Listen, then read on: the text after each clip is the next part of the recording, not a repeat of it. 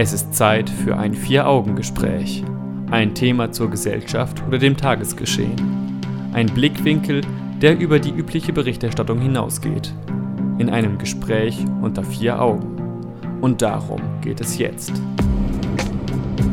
Über den Stellenwert von Datenschutz. Was wurde aus Edward Snowden? Ist Privatsphäre noch wichtig? Das Vier-Augen-Gespräch mit Jan Keke und Stefan Seefeld. Vor knapp sechs Jahren wurde diese Sendung ins Leben gerufen und in der allerersten Folge ging es um das Thema Datenschutz. Heute, 60 Ausgaben später, möchten wir erneut darüber sprechen und darüber diskutieren, welchen Stellenwert Datenschutz mittlerweile hat. Sind wir vorsichtiger geworden oder ist uns das Thema egal?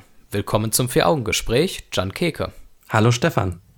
Hat sich etwas beim Thema Datenschutz getan, politisch und gesellschaftlich, seit wir vor fünfeinhalb Jahren das letzte Mal darüber gesprochen haben?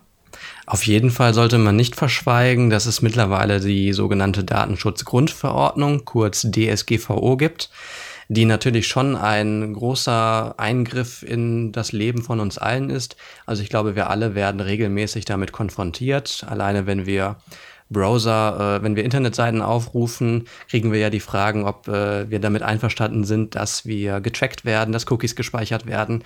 Aber auch wenn wir Verträge äh, unterzeichnen, kriegen wir häufig einen Blog äh, von Kleingedruckten mit, wo dann ähm, das alles genau aufgeführt wird und was wir unterschreiben müssen, dass die personenbezogenen Daten halt genutzt werden dürfen. Ansonsten muss ich sagen, habe ich jetzt nicht so das große Gefühl, dass sich da, äh, wer weiß wie was, äh, getan hat in den letzten Jahren. Also, dass wir jetzt gesellschaftlich irgendwie mehr darüber diskutieren oder dass der NSA-Skandal noch etwas ausgelöst hat oder dass wir heute über Edward Snowden noch mal großartig diskutieren, sondern so in der allgemeinen Diskussion, im allgemeinen Diskurs geht es doch, äh, ist es zumindest nicht mehr geworden. Tendenziell vielleicht eher weniger. Umso wichtiger ist es, dass wir jetzt deswegen noch einmal diesen Akzent setzen, um vor allen Dingen auch mal einen Gegenakzent zu setzen. Ich glaube, über Corona haben wir in letzter Zeit genug gehört. Deswegen werden wir im Verlauf dieser Sendung über die DSGVO jetzt gleich schon sprechen. Wir diskutieren auch darüber, was neue Technologien für den Datenschutz und die Privatsphäre der Menschen bedeuten. Wir sprechen kurz die Vorratsdatenspeicherung an.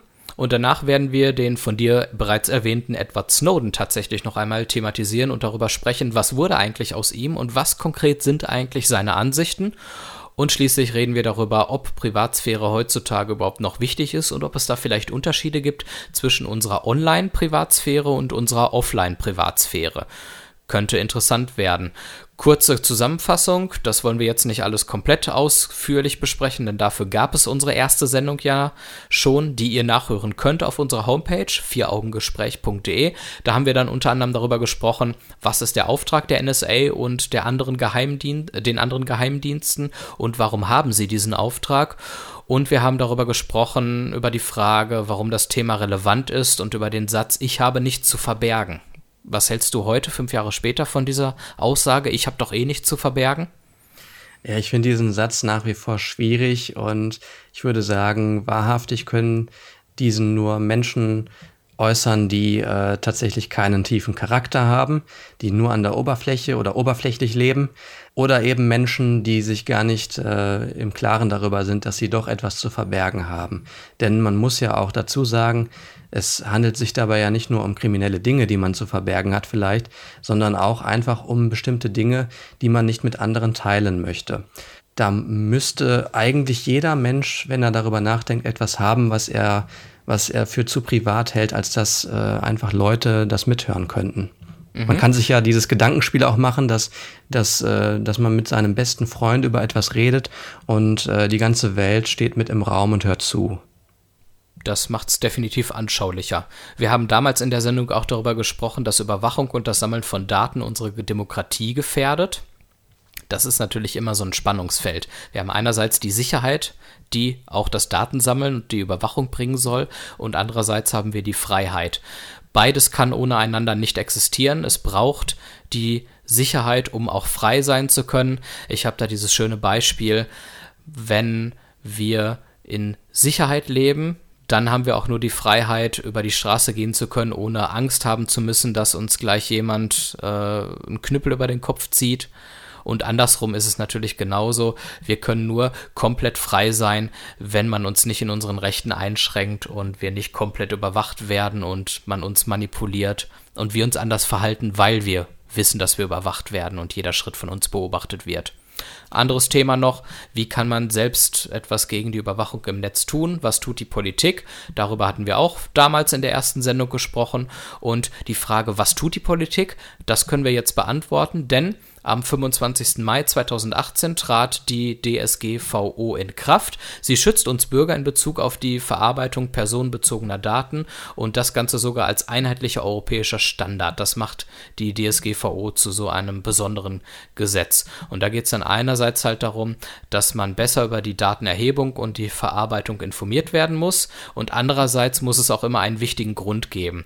Das Bedeutet, der Nutzer muss zur Datenerhebung und Verarbeitung einerseits seine Zustimmung geben und die zu erhebenden Daten müssen erforderlich sein. Und was erforderlich ist, das wird dann eben in der DSGVO definiert. Um ein praktisches Beispiel zu nehmen, man schickt eine Anfrage per Mail raus und zur Beantwortung der Frage ist es wichtig, dass ich deine Mailadresse kenne, sonst kann ich nicht antworten. Ich weiß, dass die äh, DSGVO für viele sehr bürokratisch sein kann und dass äh, kleine Unternehmen manchmal auch überfordert sein können. Also ich habe da auch in meinem Alltag ein Beispiel äh, erlebt ähm, im Fitnessstudio. Dort lasse ich ja regelmäßig meinen Fitnessstand erheben und bespreche das mit meinem Trainer. Normalerweise ist es so, dass wir auf einen Bildschirm gucken, ähm, auf einen Computerbildschirm gucken und gemeinsam die Grafiken sehen. Damals, das letzte Mal, als ich das gemacht habe, war das nicht mehr so einfach möglich. Da hat er nämlich gesagt, der Trainer, dass es verboten ist, dass nicht Personal auf äh, diesen Bildschirm guckt. Ich konnte also nicht mehr zusammen mit ihm auf den Bildschirm schauen. Der Drucker war kaputt, so dass ich meine Daten nicht mehr einsehen konnte. Und ich glaube, es gibt noch viele andere Beispiele im Alltag, die zeigen können, wie schwierig der Umgang mit der DSGVO ist und wie bürokratisch das Ganze ist. Und doch denke ich, wird gerade sowas wie die DSGVO immer wichtiger, denn wir werden im Internet in Zukunft immer weiter, immer mehr persönliche Informationen preisgeben. Und hier ist einfach eine einheitliche und klare Regelung wichtig. Die Frage ist natürlich, wie einheitlich ist diese Regelung eigentlich? Kann diese auch von Unternehmen ausgehöhlt werden? Das ist eben die große Frage und deswegen ist der Leiter des ITM-Instituts Münster nicht ganz so positiv auf die DSGVO zu sprechen wie du zum Beispiel. Er hat dieses Gesetz als eines der schlechtesten Gesetze des 21. Jahrhunderts bezeichnet und kritisiert daran, dass die DSGVO im Grunde alle modernen Herausforderungen unserer digitalen Welt ignoriere, wie zum Beispiel soziale Netzwerke, Suchmaschinen, Cloud Computing und einiges mehr. Und zudem wurden viele Abänderungsanträge von Abgeordneten wortgleich aus Lobbypapieren von Amazon, Apple, IBM oder Dell übernommen, was natürlich auch nicht Sinn und Zweck der Sache sein kann.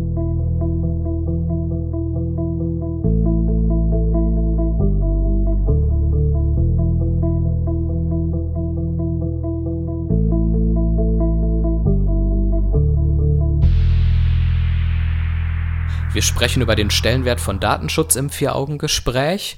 Und vor einigen Monaten wurde die 5G-Versteigerung vorgenommen. Das neue 5G-Netz wird zu einer digitalen Revolution führen. Dessen sind sich alle Experten sicher. Denn neue Technologien wie selbstfahrende Autos und komplexe autonome Industrieprozesse werden damit einfach ermöglicht, weil das 5G-Netz um ein Vielfaches schneller ist als das bisherige Mobilfunknetz.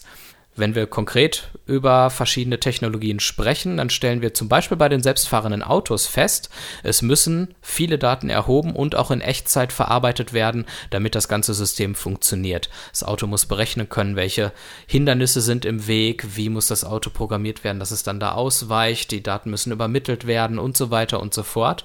Das ist alles nötig, aber eben auch sehr risikobehaftet denn es werden viele persönliche Daten gesammelt und es besteht immer eine gewisse Missbrauchsgefahr, gerade wenn private Unternehmen, die an Gewinnmaximierung interessiert sind, über so viele Daten verfügen. Stört da der Datenschutz vielleicht und behindert uns?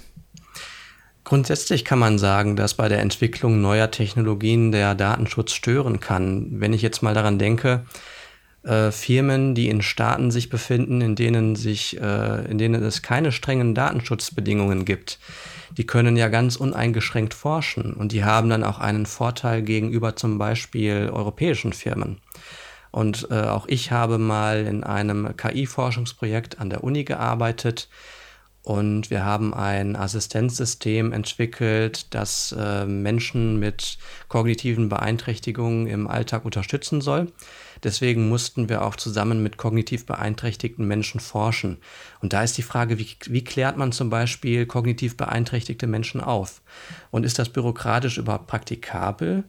Also wir haben es natürlich gemacht und auch hinbekommen, aber sowas führt natürlich dazu, dass man auf jeden Fall langsamer forscht, als es vielleicht andere Unternehmen oder Forschungsinstitute im Ausland machen. Ein anderes Beispiel könnte auch jetzt äh, der Impfstoff sein. Na, wir könnten viel schneller einen Impfstoff gegen äh, Corona entwickelt haben, wenn wir uns nicht an ethische Werte halten müssten, weil wir einfach äh, jeden Impfstoffkandidat ähm, komplett beliebig an jedem ausprobieren könnten. Die Frage und da wäre dann, möchten wir dann überhaupt möglichst schnell zu einem Corona-Impfstoff kommen? Genau. Oder sagen wir, dass unsere ethischen Grundzüge, unsere Moral, die wir haben, so wichtig ist, dass sie unter allen Umständen geschützt werden muss, weil es genau. vielleicht wichtiger ist, die Würde des Menschen aufrechtzuerhalten und nicht irgendwelche Experimente an ihm durchzuführen, die seine Gesundheit stark schädigen können. Und dafür nimmt man dann halt in Kauf, dass das Virus bis dahin sich weiter verbreitet und Menschenleben kostet. In jedem Fall äh, würde ich mich für Datenschutz und äh, die Würde des Menschen einsetzen. Das äh, Problem könnte nur an anderer Stelle eben ähm, äh, existieren, nämlich dass, äh, dass die Konkurrenz aus Staaten, in denen es eben nicht diese Werte gibt, äh, dass die sehr, sehr stark werden kann und vielleicht äh, die Forschung in unserem Wertesystem vielleicht irgendwann einmal äh, vielleicht nicht unbedingt verdrängen könnte, aber zumindest schaden könnte. Es Wenn, sei denn, man handelt äh, mit seinen Grundsätzen so konsequent, dass man sagt, man erkennt die Forschung aus Staaten, in denen gegen ethische Standards vertreten, äh, äh, verstoßen wird, die erkennt man nicht an. Man nimmt auch entsprechend entwickelte Impfstoffe nicht an, sondern entwickelt weiter nach den eigenen wichtigen, strengen ethischen Standards und nimmt dann die daraus entstehenden Medikamente und verbreitet sie. Würdest du denn auch auf ein äh, elektrisches, automatisiertes Fahrzeug verzichten, das in einem Land produziert wurde, auf Basis von Daten, die ähm, erhoben wurden, die man hierzulande gar nicht hätte erheben dürfen? Würdest du dann sagen, dieses Auto kaufe ich nicht, obwohl es all die Funktionen hat, die ich gerne haben würde und obwohl es preistechnisch günstig genug ist, äh, um es zu kaufen? Tja, das ist eine gute Frage. Wenn ich die Möglichkeit hätte, weil mir die Politik es nicht verbietet, würde ich es möglicherweise trotzdem kaufen, weil dann, die Bequemlichkeit dann genau. an größerer Stelle stehen würde. Und dann haben wir wieder dieses äh, Konkurrenzverhältnis zwischen dem Wertesystem, was wir hier haben, was Datenschutz und Menschenwürde angeht, und äh, anderen Wertesystemen, die vielleicht entweder nicht so streng sind oder ihre Schwerpunkte woanders legen. Was würdest du denn davon halten, wenn eine Regierung ähm, den Import solcher Waren verbieten würde, damit entsprechende Werte aufrechterhalten werden können? Das bedeutet, du als Bürger hättest dann gar nicht erst die Option, dieses moralisch fragwürdig produzierte Auto zu kaufen. Ja, das finde ich, äh, also so spontan würde ich das nicht befürworten weil ich finde, das würde, wäre wieder ein Rückschritt für unsere, für die Entwicklung, die wir gemacht haben in den letzten Jahrzehnten in unserer Welt. Ich würde eher sagen, dass wir vielleicht so eine Art Gegenmodell entwickeln sollten.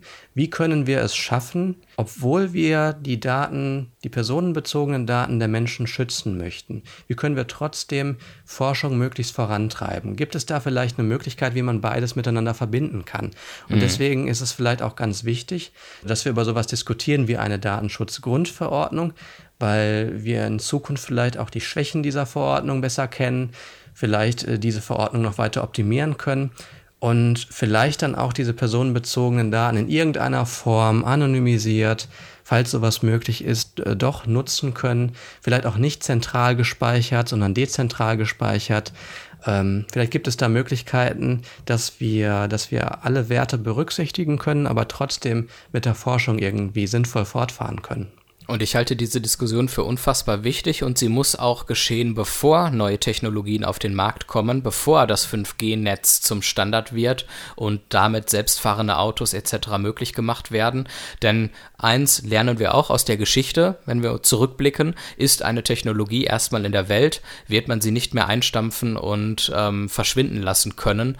Und dann wird es ganz, ganz schwer sein, die Probleme mit dem Datenschutz in den Griff zu bekommen, wenn zuvor schon viele Daten gesammelt wurden und die Technologie erstmal etabliert ist und auch Schlupflöcher dadurch entstanden sind.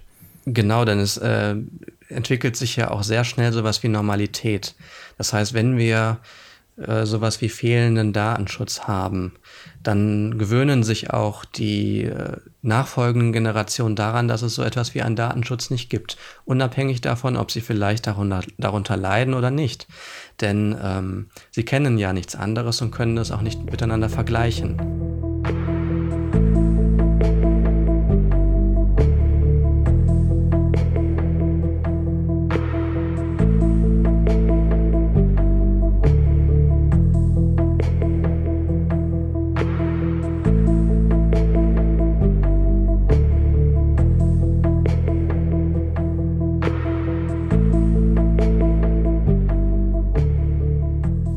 Verlauf der Sendung möchten wir jetzt einmal über die Vorratsdatenspeicherung sprechen. Die ist schon seit vielen Jahren bei uns im Land ein Thema. Da geht es darum, dass Kommunikationsanbieter ihre erhobenen Daten dem Staat zur Verfügung stellen müssen. Diese Daten dürfen dann vom Staat deutlich länger gespeichert werden als von den Unternehmen und die Datenspeicherung erfolgt auch ohne Anlass. Der Stand jetzt aktuell gerade in Deutschland ist der, dass Datenschützer bereits seit Jahren auch rechtlich dagegen vorgehen und am 25. September letzten Jahres beschloss dann das BVG die endgültige Auslegung der Datenschutzrichtlinie für elektronische Kommunikation an den EuGH zu übergeben. Und bis da dann das Ganze endgültig in Luxemburg geklärt wird, bleibt die Vorratsdatenspeicherung in Deutschland ausgesetzt. Ja, bei der Vorrats gute, ja. ja. Nee, bitte. Bei der Vorratsdatenspeicherung ist es so, dass wieder das zum Tragen kommt, was wir vorhin schon mal besprochen haben, nämlich ähm, der Kampf zwischen Freiheit und Sicherheit. Denn äh, die Vorratsdatenspeicherung soll ja dazu dienen, dass die Sicherheit gestärkt wird. Das Problem ist hier nur, hier muss man sich fragen, ob die Kosten den Nutzen rechtfertigen. Das heißt, ob tatsächlich so viel Sicherheit erzeugt werden kann, dass die Einbußen, die die Freiheit zu ertragen hat, gerechtfertigt sind. Außer, mhm. Außerdem sehe ich da auch ein sehr großes Missbrauchspotenzial. Das heißt, wenn die Daten einmal da sind, dann kann es auch sein, dass sie für andere Zwecke genutzt werden oder, für viel kleinere Vergehen oder auch, dass die, ähm, dass Hacker Zugriff auf diese Daten bekommen und damit irgendwas anstellen.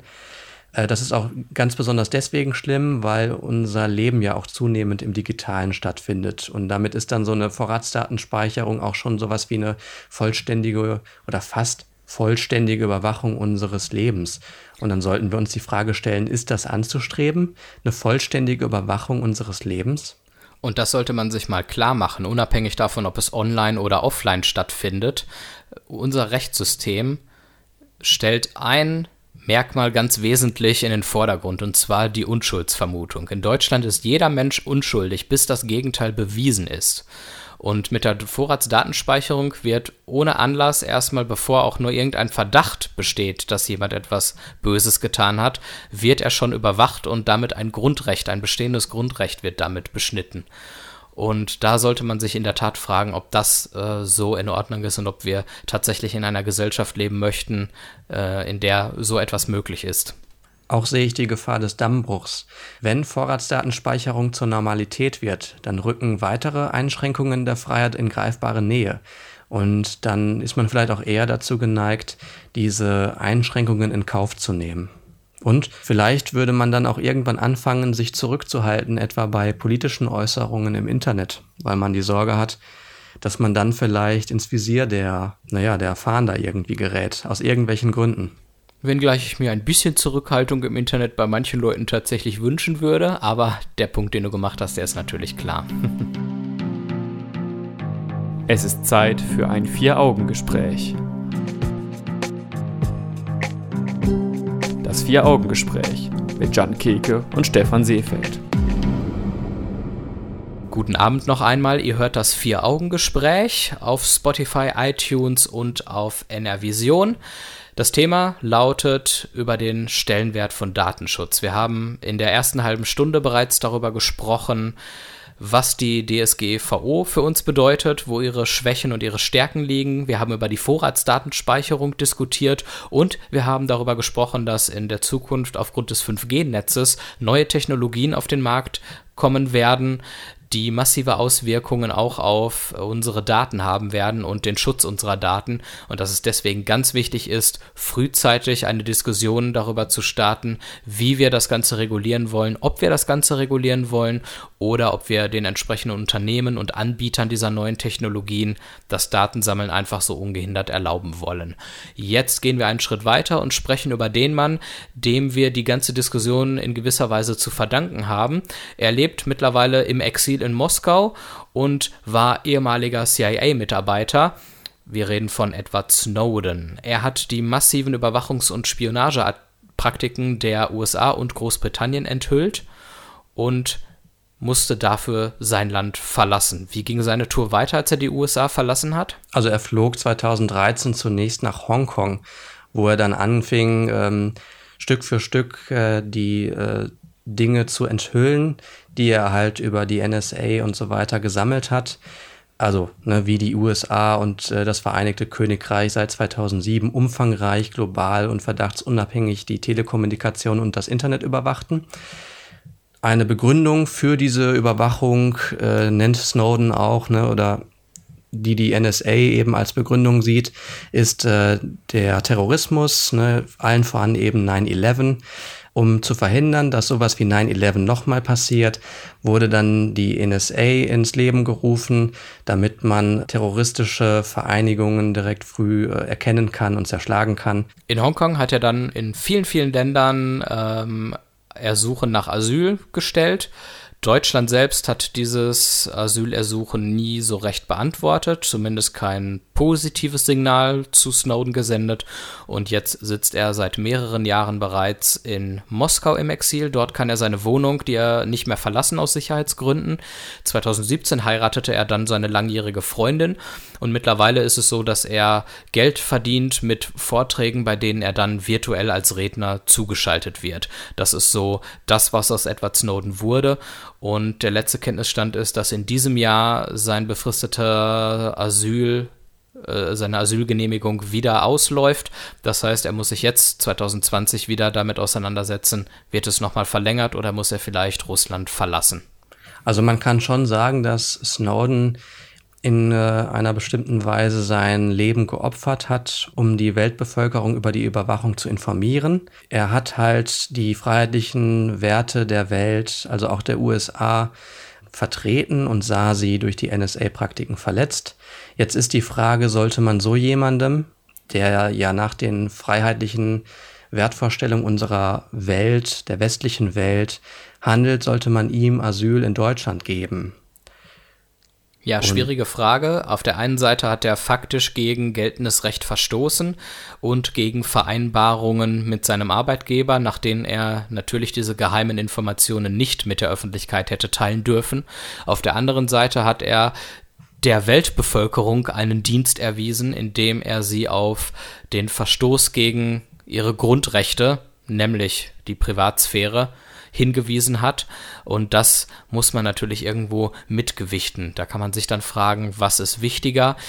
Meine persönliche Meinung ist, dass man ihm Asyl hätte gewähren sollen, auch in Deutschland, und dass man ihn hätte schützen müssen, da das, was er der Bevölkerung für einen Dienst erwiesen hat, wichtiger ist und größer zählt als die Rechtsverletzung, die er begangen hat, zumal er, soweit ich das einschätzen kann, mit der Verletzung seiner Pflichten, seiner vertraglichen Pflichten, keinen Schaden der Bevölkerung angerichtet hat. Es ist wegen ihm, soweit ich das beurteilen kann, niemand zu Schaden gekommen in dem Sinne. Und ich würde auch dazu sagen, ich glaube, dass sehr, sehr viele Menschen sich gar nicht darüber im Klaren sind, was für einen Dienst Edward Snowden der freien Welt, der freiheitlichen Welt eigentlich erwiesen hat.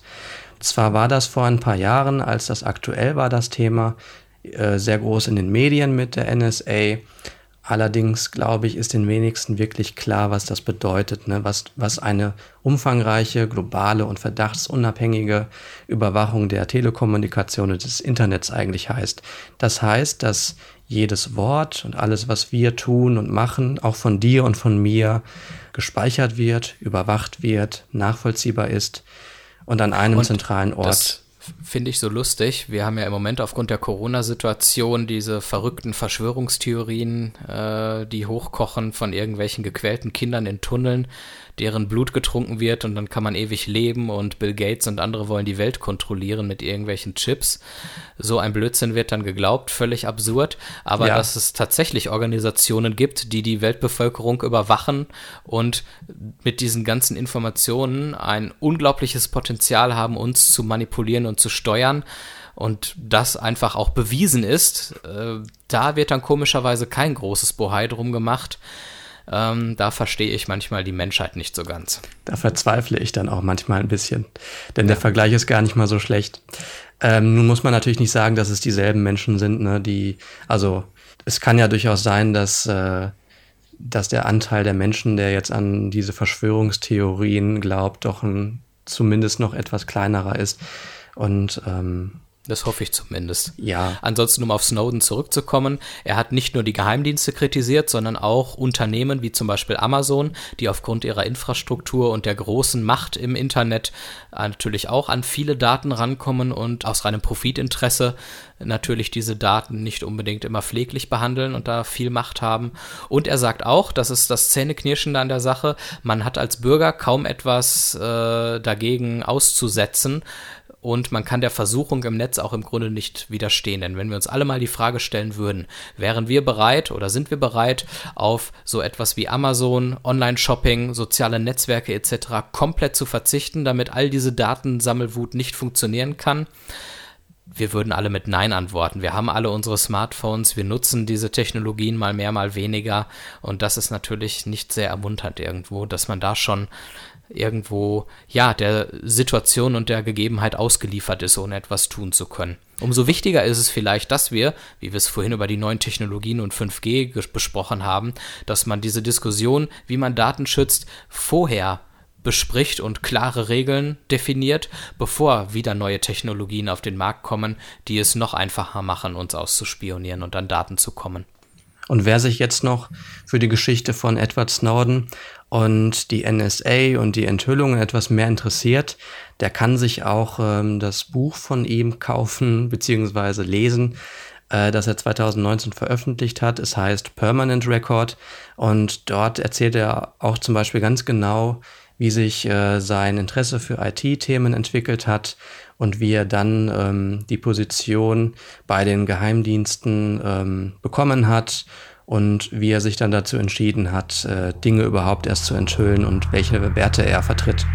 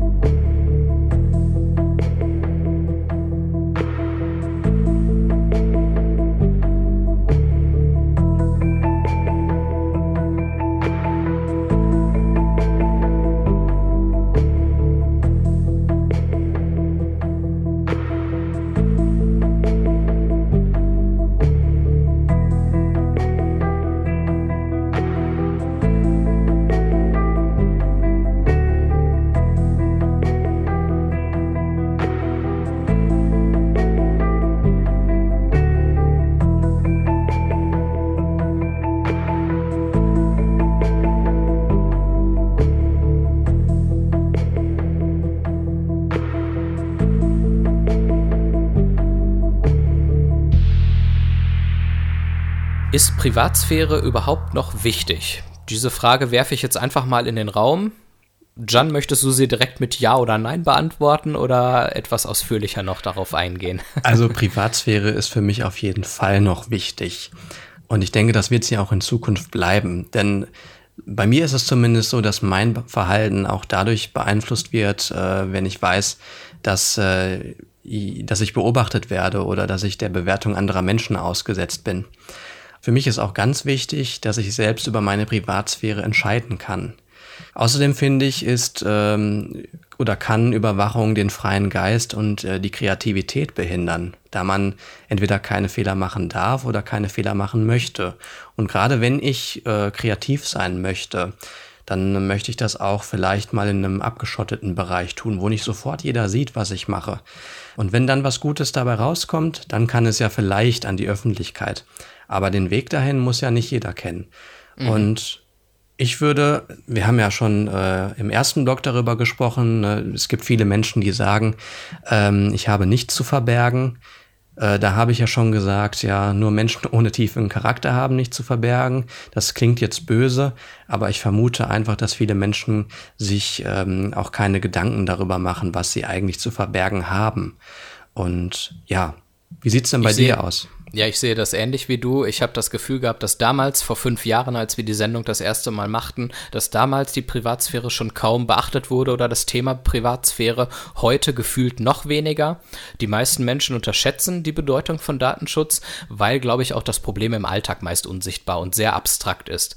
Und erst in konkreten Situationen begreifen die Menschen das Thema. Zum Beispiel, wenn es darum geht, Fotos von Unfalltoten im Netz zu veröffentlichen oder wenn die Fotos der der eigenen vielleicht nackten Kinder im Netz landen. Da kommt auf einmal die Emotionalität in das ganze Thema rein.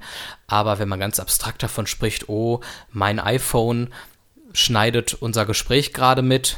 Gut, jetzt machen wir gerade eine Radiosendung, das hören eh viele Menschen, aber wenn wir uns gleich privat weiter unterhalten, dann geht das Apple nichts an, was wir besprechen. Das sind dann vielleicht Punkte, da ist man dann so ein bisschen, ja, kann man das Thema nicht greifen und dadurch wird das Thema sehr unterschätzt. Ich selber würde noch gerne die Unterscheidung machen zwischen Online Privatsphäre und Offline-Privatsphäre, weil ich da durchaus etwas andere Entwicklungen sehe. Auch das hat was mit dem Thema, wie abstrakt etwas ist, zu tun. Beim Bereich Online, Internet geht es irgendwo darum, dass Vernetzung und Datenaustausch das Leben auch noch leichter macht. Und aus Bequemlichkeit spielt da der Datenschutz vielleicht auch nur eine geringe Rolle, mit Ausnahme vielleicht der Vorratsdatenspeicherung. Wir haben ja schon vorhin darüber gesprochen, dass Datenschutz vielen Entwicklungen im Weg steht. Ich denke da zum Beispiel an die elektronische Patientenakte. Die würde auch vieles erleichtern, wenn es darum geht, dass man sich Meinungen von anderen Ärzten anhört, dass über Diagnosen und Untersuchungen gesprochen wird, um nur einen Bereich zu nennen. Da hilft es sicherlich, wenn der Datenschutz gelockert ist und die Daten etwas einfacher gestreut werden können. Genau. Offline, offline hingegen, dann ist das mein letzter Satz jetzt auch. ähm, da glaube ich, wird die Privatsphäre tatsächlich noch ähnlich ernst genommen wie auch schon vor 10 oder 20 Jahren. Das bedeutet, wenn es dann wirklich um private Gespräche geht, private bis hin zu intimen Hobbys und Neigungen oder auch das Thema Krankheiten, da achten die Leute offline in der realen Welt da draußen noch eher darauf, dass solche Dinge nicht unbedingt an die große Glocke gehangen werden und dass das viele mitkriegen. Da ist, glaube ich, zwischen Online und Offline so ein kleiner Widerspruch oder ein kleiner Unterschied. Genau, und ich möchte vielleicht noch hinzufügen, dass ähm, ja Datenweitergabe nicht nur schlecht ist, vielleicht auch genau mit dem Beispiel der digitalen Patientenakte. Es kann Leben retten, wenn Daten digital hinterlegt werden und von anderen eingesehen werden können. Aber was mir ganz, ganz wichtig ist, ist eben die informationelle Selbstbestimmung. Das heißt, dass ich entscheiden kann, wann werden welche Daten wo gespeichert und wer hat Zugriff darauf. Und es kann ja zum Beispiel auch sein, dass ich an personalisierter Werbung eher interessiert bin als an allgemeiner Werbung. Also zum Beispiel könnte ich mir vorstellen, dass Fernsehwerbung viel interessanter ist, wenn ich äh, keine Werbung für die bunte oder für irgendwelche anderen irrelevanten Dinge erhalten würde, sondern vielleicht für Dinge, die mich jetzt gerade aktuell interessieren. Und auch nutze ich zum Beispiel äh, die Karstadt Kundenkarte bin aber ein äh, Feind der Payback-Karte, weil da nämlich noch ein anderer Punkt greift, der auch mit dem Punkt der informationellen Selbstbestimmung zu tun hat. Wenn Daten gesammelt werden, dann finde ich es wichtig, dass es kein zentraler Datenberg ist, der aus allen möglichen Quellen irgendwie ähm, zusammenwächst, sondern Daten sollten vorübergehend dezentral gespeichert werden Und wie lange diese Daten gespeichert werden, das sollte meine Entscheidung sein und auch wo sie gespeichert werden. Und Jetzt hast du damit ja sehr konkrete Sachen angesprochen, dass du entscheidest, wo werden die Daten gespeichert, wie lange werden sie gespeichert. Das sind ja konkrete Vorschläge, die man vielleicht auch in einen gesetzlichen Rahmen möglicherweise fassen könnte. Sicherlich etwas, was auch in der DSGVO vielleicht in irgendeiner Form geregelt ist. Meine Frage an dich zum Schluss wäre jetzt, ist dieser Kampf für den Datenschutz und unterlassene Überwachung eigentlich ein Kampf, der überhaupt gewonnen werden kann? Oder ist das ein Kampf gegen Windmühlen? Also ich glaube, dass wir diesen Kampf nie gewinnen werden, weil ich denke, dass es ein beständiger Kampf ist. Ich denke, dass immer wieder neue Entwicklungen äh, an uns äh, herantreten werden. Es werden immer wieder neue Generationen kommen, die wieder andere Ideen haben, die unsere jetzige Diskussion auch vielleicht gar nicht kennen, die, so dass der Datenschutz eigentlich immer in Gefahr sein wird. Und das ist aber auch im Prinzip nicht schlimm, solange wir uns beständig in einem Diskurs befinden und ähm, zwischen gut und schlecht in irgendeiner Weise diskutieren, abwägen können und dann zu einem ähm, Kompromiss kommen, einem zumindest relativ guten Ergebnis kommen. Und ich denke, wir können Datenschutz ja auch nicht über alles stellen, aber wir können uns zumindest gegen die totale Überwachung wehren. Und äh, da habe ich noch einen Tipp, wie wir das, äh, wie man das machen könnte vielleicht in Zukunft. Sehr gerne. Das nennt sich nämlich Obfuskation. Das heißt, dass man äh, Datensammler überfordern kann, indem man einfach viel zu viele Daten zur Verfügung stellt und falsche Fährten legt. Ein Beispiel könnte sein, dass man ein T-Shirt trägt mit äh, einem bestimmten Muster darauf, sodass Kameras mit Gesichtserkennung total überfordert sind und das Gesicht nicht mehr erkennen können, weil sie ganz viele Informationen erhalten, mit denen sie gar nichts zu tun haben, äh, mit denen sie gar nichts anfangen können. Mhm. Und das könnte vielleicht ein Mechanismus sein. Also es gibt auch äh, Browser-Erweiterungen, die dabei helfen, äh, Daten zu streuen, die äh, die halt irgendwie die Datensammler überfordern. Und ich denke, dass dieser Punkt in Zukunft vielleicht noch wichtig werden könnte.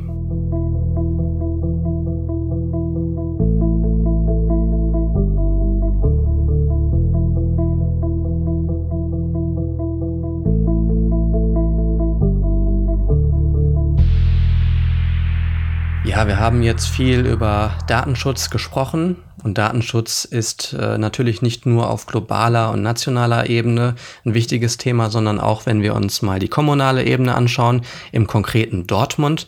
Auch die Stadt Dortmund äh, arbeitet mit personenbezogenen Daten und die Stadt Dortmund hat dafür auch einen Datenschutzbeauftragten. Genau, der ist dafür da, dass die informationelle Selbstbestimmung der Bürger beachtet wird, denn das ist ein Grundrecht. Und auf der eigenen Homepage schreibt die Stadt Dortmund dazu, Zitat, die EU-Datenschutzgrundverordnung in Verbindung mit dem nordrhein-westfälischen Datenschutz-Anpassungs- und Umsetzungsgesetz für das Land Nordrhein-Westfalen verpflichtet die Stadt Dortmund als öffentliche Stelle, das informationelle Selbstbestimmungsrecht und die betroffenen Rechte der Einzelnen zu beachten. Zitat Ende. Und genau das macht der Datenschutzbeauftragte der Stadt Dortmund. Der achtet darauf, dass die Rechte der Bürger einbehalten werden. Und sowohl alle Dortmunder als auch die Mitarbeiter der Stadtverwaltung Dortmund können sich an den Datenschutzbeauftragten wenden, wenn es um Fragen zum Datenschutz im Zusammenhang mit der Verarbeitung ihrer personenbezogenen Daten bei der Stadtverwaltung Dortmund geht. Denn da haben wir ja das Ordnungsamt, das Sozialamt, die Bürgerdienste.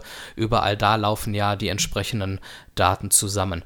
Wer dort Fragen an den Datenschutzbeauftragten schicken möchte, der kann sich unter anderem per Mail an ihn wenden. Das wäre dann die E-Mail-Adresse datenschutz.stadtdo.de. Wir sind mit diesem Thema nun am Ende unserer Sendung angekommen. Ich danke dir für das Gespräch, Jan. Danke, Stefan. Das Vier-Augen-Gespräch gibt es im nächsten Monat auch wieder.